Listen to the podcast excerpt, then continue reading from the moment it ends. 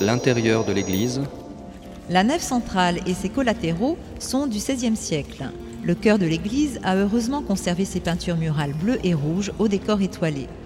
La verrière, de la même facture que celle de la rosace en façade, est signée du maître verrier Claude Lavergne, élève d'Ingres.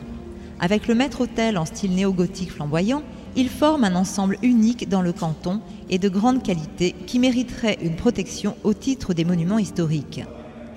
Les deux panneaux en haut relief du maître-autel représentent l'Annonciation et David. Les statues des niches sont celles de Sainte Thérèse, de Saint Vincent de Paul, du curé d'Ars et de Sainte Geneviève, très en vogue à l'époque. Jacquier, sculpteur primé, a orné les extrémités des clochetons et rehaussé le gradin et le tabernacle. Nous remarquerons sur notre droite la fameuse colonne torse qui reçoit en pénétration la retombée des ogives du vaisseau latéral sud et prolonge sur sa base l'effet de torsade. Cette colonne torse rappelle l'église Saint-Séverin à Paris. Cette manière, bien dans l'esprit du style flamboyant, met en valeur le savoir-faire du tailleur de pierre.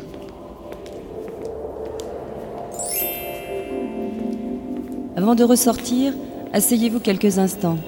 Et si le soleil est de la fête, profitez de la lumière du lieu. Sans oublier de répondre à la question de l'étape.